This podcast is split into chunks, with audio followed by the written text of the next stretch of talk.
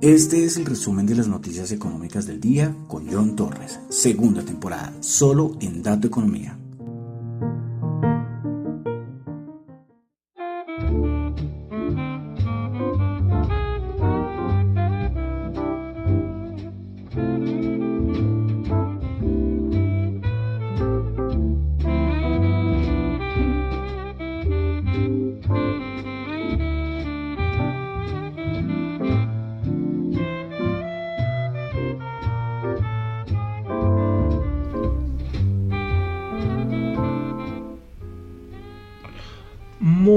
Buenas noches, son las 9.02 de la noche de hoy, jueves 2 de junio del año 2022. Mi nombre es John Torres y este es el resumen de las noticias económicas del el día de hoy. Saludo a los que me escuchan como siempre en Radio Dato Economía. Bueno, como siempre es que varios días sin hacer el programa, sí, pero son varias cosas que han pasado y nada, y nada, y nada que podía y bueno.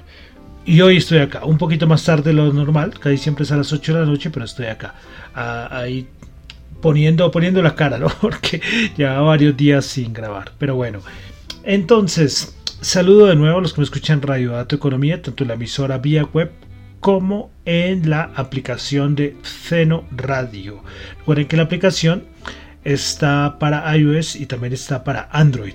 ¿Listo? Zeno Radio, Z-E-N-O Radio. Bueno, también quiero saludar a los que me escuchan en el podcast en, en Spotify. Estoy un poco enredado. Dejo de hacer el programa como dos días y ya pierdo el ritmo. Entonces, eh, Saludo entonces a los que me están, los que escuchan el podcast en Spotify, los que escuchan el podcast en Apple Podcast, también un saludo, muchas gracias.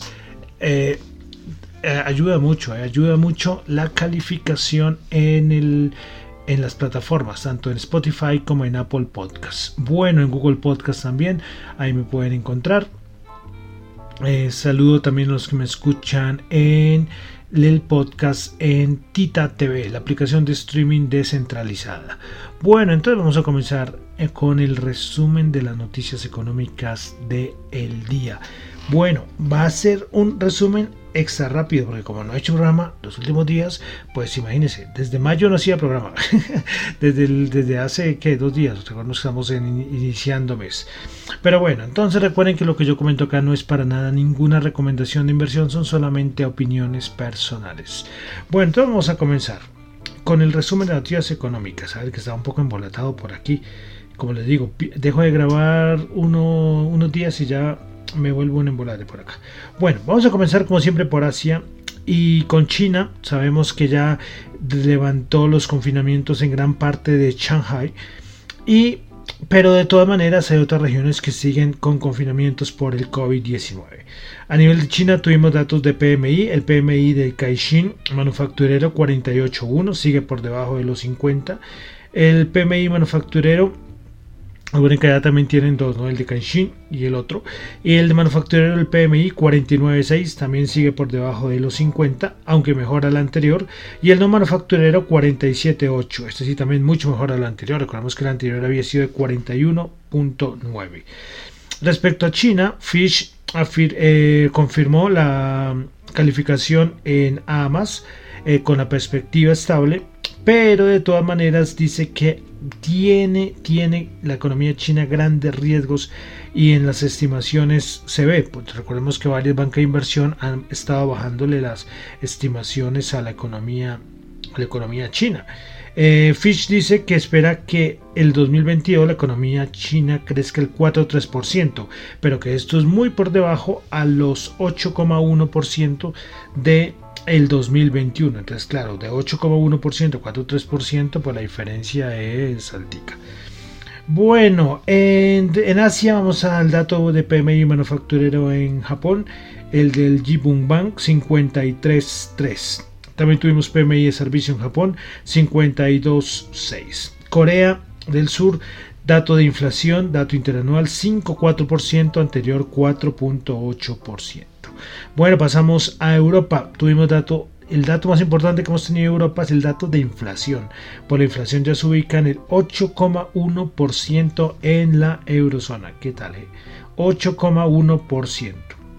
Bueno, el sector que más afecta eh, y se ve lógicamente es el sector de la energía, ¿no? O sea, el sector de la energía con un aumento interanual de mayor al 30% es una barbaridad. Entonces esto es lo que más empuja, aunque también viene después eh, eh, alimentos sin procesar, también tenemos subiendo con fuerza otro tipo de alimentos, alcohol, tabaco, bueno, todo, todo esto empujando la inflación de la eurozona, repito, 8,1%.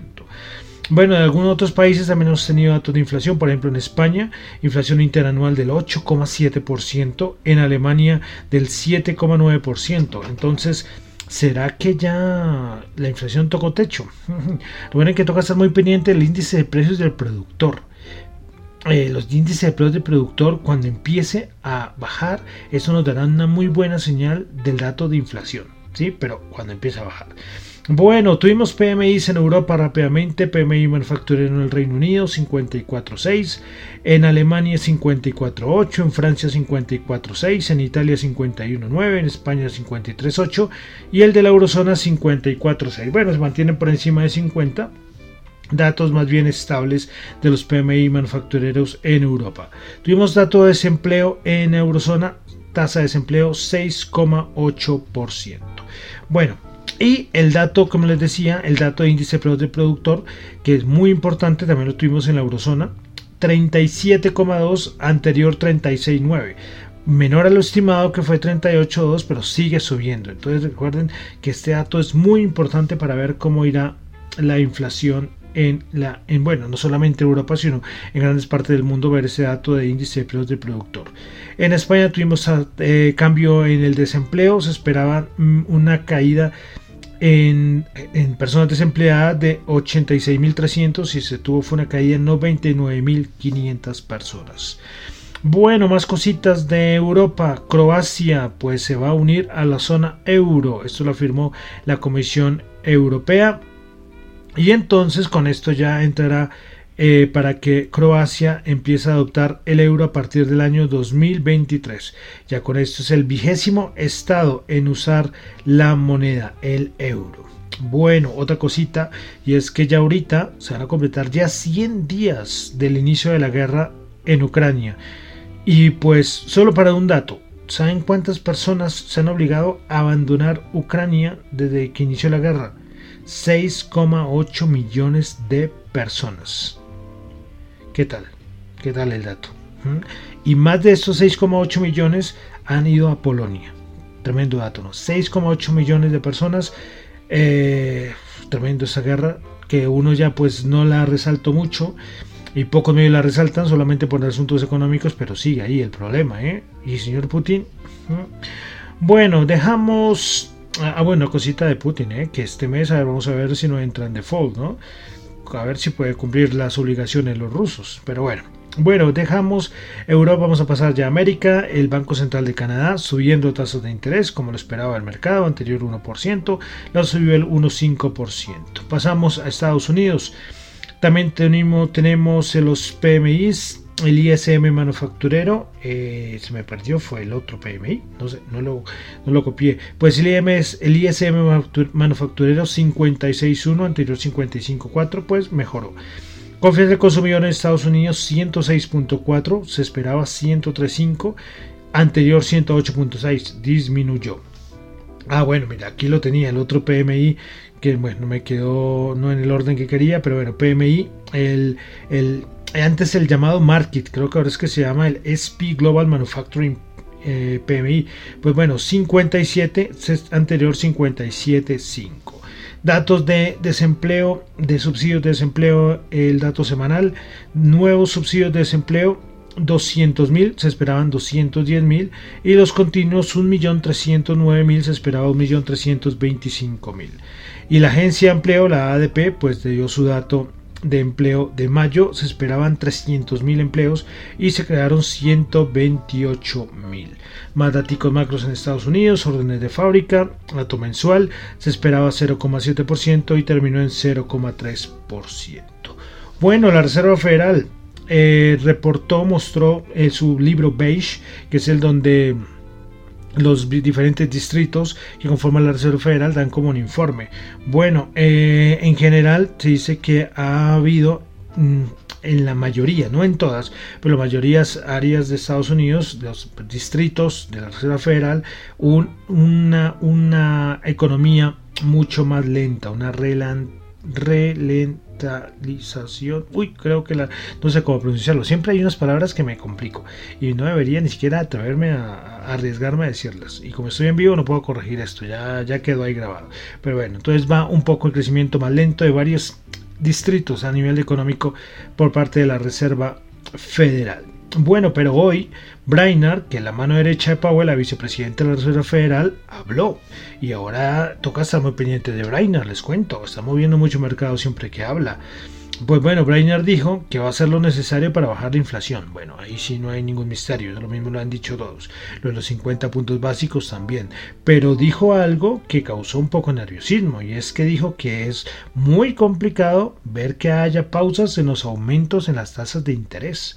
Y es que muchos decían que bueno, vienen los siguientes aumentos, de tasas de interés, pero que en septiembre podría haber una pausa. Pero Brainerd dice que por el momento no. ¿Mm? Bueno, eh, vale decir que de todas maneras el, el día de ayer, ya es que ya perdí la cuenta, se reunió Biden con Yellen y con Jerome Hayden Powell para discutir. Bueno, eh, Biden está preocupado por la inflación, lógicamente, y por eso resaltó mucho el problema de la inflación. Dicen que la reunión fue muy constructiva, pero bueno, un poco más, es que, es que poco más se puede hacer. Ya la Reserva Federal está haciendo todo lo, lo necesario, ¿no? Subida de tasas, eh, QT. Entonces, eh, veremos a ver. Bueno, respecto a la, a la QT, pues comenzó el día de ayer eh, ya la restricción cuantitativa, la quitar liquidez al mercado. Pues bueno, la Fed tiene como tope mensual 95 mil millones de dólares que comenzarán en septiembre. Esto incluirá 60 mil millones del bono de tesoro y 35 mil millones en deuda respaldada por hipotecas. Pero los meses anteriores, es decir, lo que comenzó el día de ayer, tendrán los topes de 30 mil y 17 mil 500 millones respectivamente. Entonces ya comenzó la QT, la restricción o quitar liquidez, vamos a decirlo mejor así, de la, quitar liquidez a la economía. Como es que lo que, lo, que está en la Reserva Federal, subida de tasas y QT. Vamos a ver, todo esto para frenar la inflación. Pero ojo con el empleo, ya, ya escuchamos el ADP. Se esperaban 300.000 empleos y fueron solo 128.000. Bueno, una cosita para terminar Estados Unidos fue lo que dijo Yellen. Eso no se lo dijo ya hace unos pero es que me pareció que cometió un gran error respecto a la inflación. A ver, recordemos que Yellen dijo también hace unas semanas que ella no creía que fuéramos a tener recesión en Estados Unidos. Tendrá que también echarse para atrás. bueno, pasamos a Colombia. Tuvimos datos de exportaciones.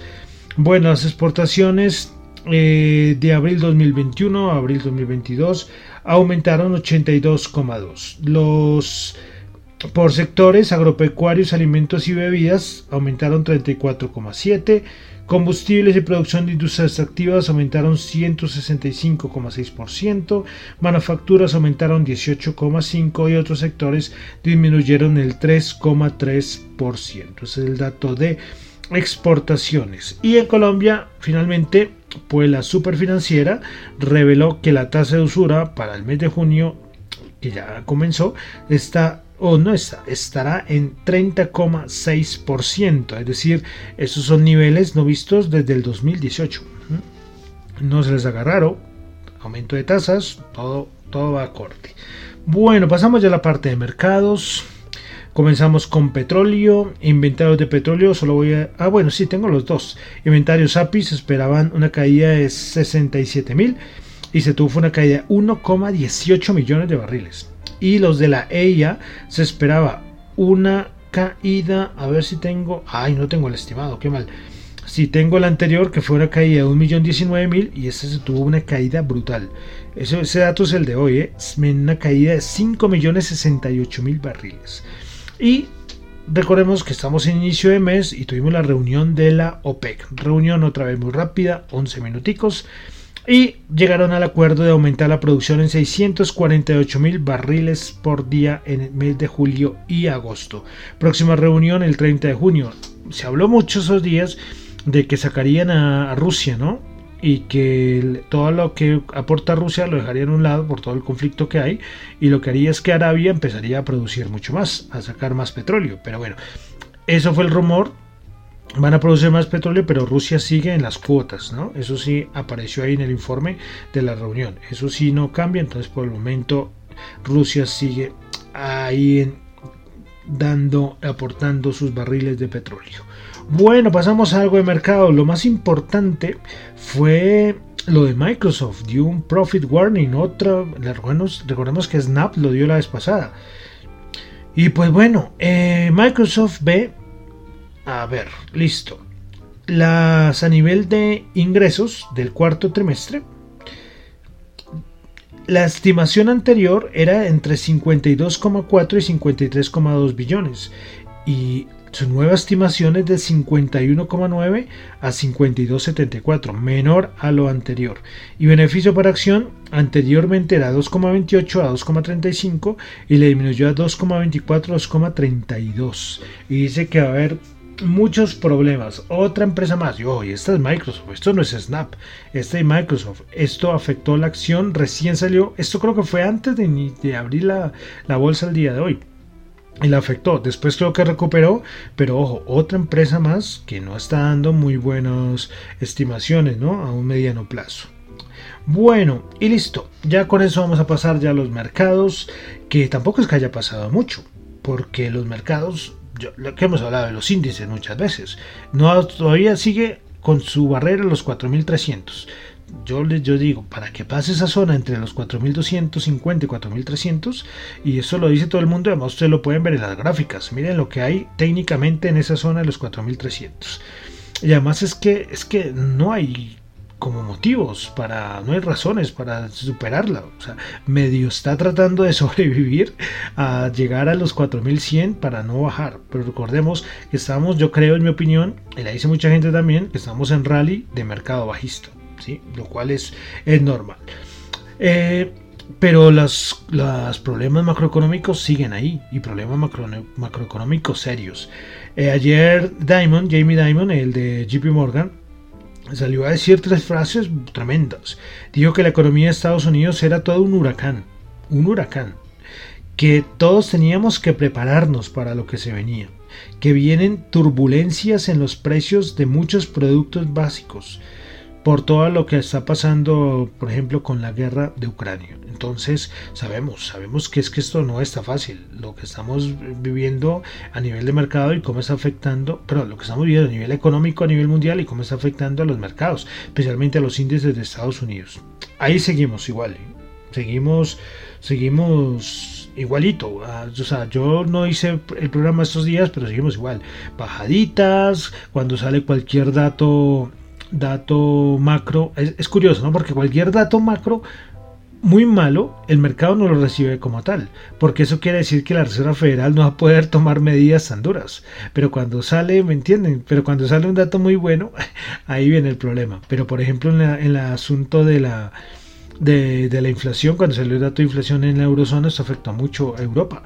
¿sí? Porque dicen, estos van a tener que ya empezar a subir tasas. Y esa es otra, ¿no? El Banco Central Europeo sigue sin subir tasas, sigue sin afectar el balance. Esto no sé, no sé la estrategia, siempre me sorprende un poco la estrategia de Lagarde y, su, y su combo de, de, amigos, ¿no? De, economistas y todos los que forman el Banco Central, eh, eh, Banco Central Europeo. Pero bueno, ahí está la, la cosa. Bueno, eh, bueno, vamos a pasar a los índices, pero hay una cosita que dijo el CEO de Wells Fargo y dijo que un aterrizaje suave va a ser muy complicado para, que, para, para tenerlo en Estados Unidos. Que las medidas de la Reserva Federal van a afectar mucho a la economía y yo creo que también a los mercados. Bueno, entonces vamos a pasar ya a los índices. Como les digo, no es que haya pasado mucho, no es que uno va a decir, hombre, no hice el programa y, esto se fue a máximos históricos o se fue a mínimos, no, no, no. Antes hoy tuvo y volvió a, rebotar, a pesar, a pesar de lo que tuvimos el día de hoy. Lo que yo les decía, lo de Brainer, fue un totazo duro. Y antes lo de lo de Microsoft, como le digo, Microsoft es muy importante. Y lo de Microsoft también afectó. Bueno, entonces comenzamos. El SP500 el día de hoy subió 75 puntos, 4176 subió el 1, un 8%. Bueno, entonces, principales ganadoras en el SP500 tuvimos a Generac subiendo el 10,2%, Solar Edge subiendo el 10,2% y Dexcom subiendo el 9,8%. Principales perdedoras Hornell Foods bajando el 5,2%, Hewlett Packard bajando el 5,2% y Regenerating Pharmaceuticals bajando el 4,2%. Bueno, vamos ahora con el Dow Jones. El Dow Jones el día de hoy subió 435 puntos, 33.248 subió el 1,3%. Bueno, principales ganadoras en el Dow Jones, Boeing subiendo el 7,5%, Salesforce subiendo el 7% y Nike subiendo el 3,9%. Principales perdedoras, Amgen bajando el 2%, Meranco bajando el 1,2% y Johnson Johnson bajando el 0,3%. Y vamos al Nasdaq 100. El Nasdaq 100 el día de hoy subió el 2,7%, 344 puntos, 12.892 puntos.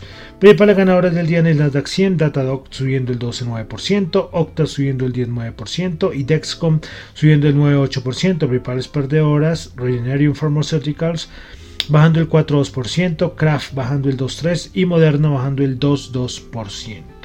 Bueno, vamos ahora a, a ver el VIX y compañía. Sí, porque eso siempre, recuerden, hoy el, VIX es, interesante. Yo sigo que el VIX nos, nos, debe, nos debe una subida el VIX. Para mí nos debe una subidita por ahí. 24,7 cerró el día de hoy. Volatilidad cero, eso que tuvimos hoy, volatilidad buena, ¿eh?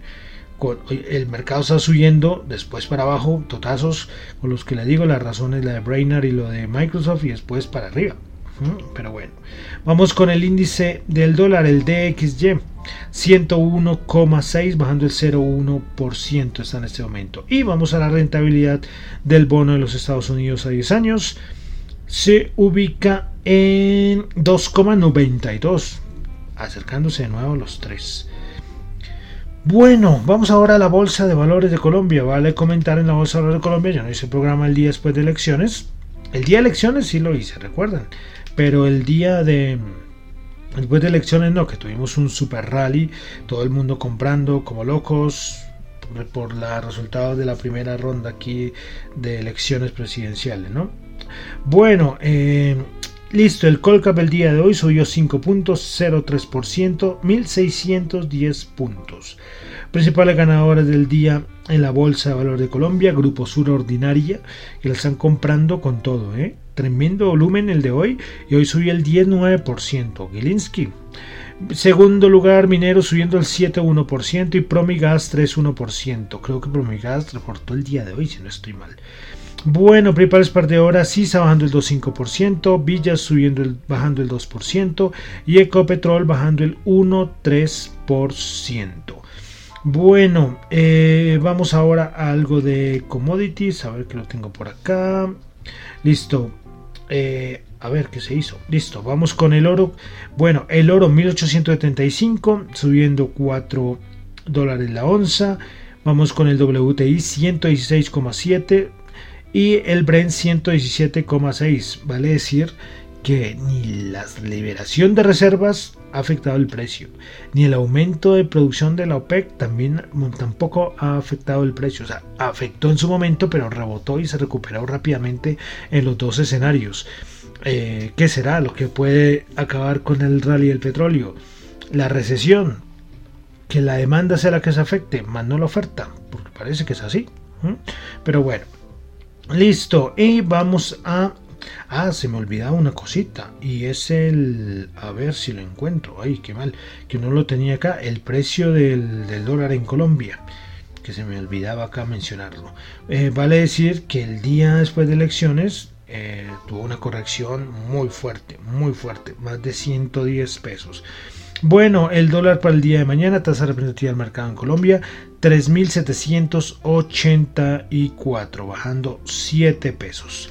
Bueno, y como siempre vamos a terminar con las criptos, como siempre. Que también vamos a ver qué pasa con las criptos, todos los mercados relacionados. ¿eh? Bueno, el Bitcoin subiendo 2,4%, Ethereum subiendo el 0,4%.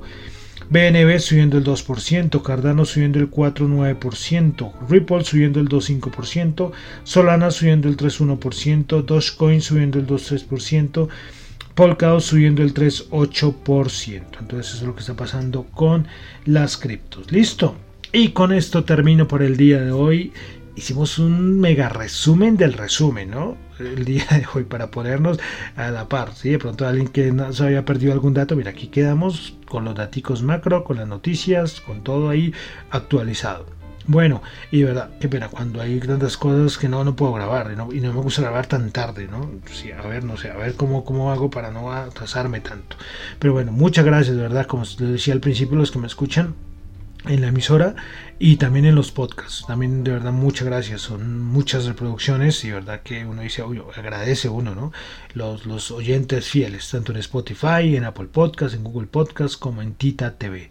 Listo, recuerden que lo que yo comento acá no es para nada ninguna recomendación de inversión, son solamente opiniones personales. Bueno, mi nombre es John Torres, me encuentran en Twitter en la cuenta arroba John Chu, en la cuenta arroba Dato Economía y para asuntos de la emisora, mm, recuerden que si tienen un podcast, una cuenta de Twitter, un canal de YouTube, lo que quieran que sea de contenido con educación económica o educación financiera, pueden enviarme un audio, un audio de algunos segundos, lo que quieran. Lo importante es la calidad del audio que sea buena, no espectacular, normal, buena, y lo pasamos en la emisora para que los conozcan. Recuerden que aquí Radio Data Economía, su principal fin es ayudar y promover la educación económica y financiera en habla hispana. ¿Mm? Y ahí para eso está la emisora. Recuerden, la cuenta en Twitter de la emisora Dato Economía R y para el correo es radiodatoeconomía.gmail.com. Ahí bienvenidos, emisora, nada, gratis, todo, todo, todo, todo. Listo. Y vamos a terminar entonces con nuestro recorrido. Llegamos al año 1965 ya. Año 1965. ¿Cómo está? ¿Cómo, cómo es? Esto está a toda, ¿no? Recuerden que estamos haciendo un recorrido musical 1922, 2022, perdón, 1965. 1922, 2022, 100 canciones, 100 canciones, una por cada año. Y llegamos al año 1965. Esta canción creo que no necesita mucha presentación. Según la revista Rolling Stone, es la canción número 2 de las 500 canciones más importantes de la historia. Bueno, pues nos vamos con la agrupación británica Rolling Stones, con su canción I Can't Get No, más conocida como Satisfaction. Muchísimas gracias.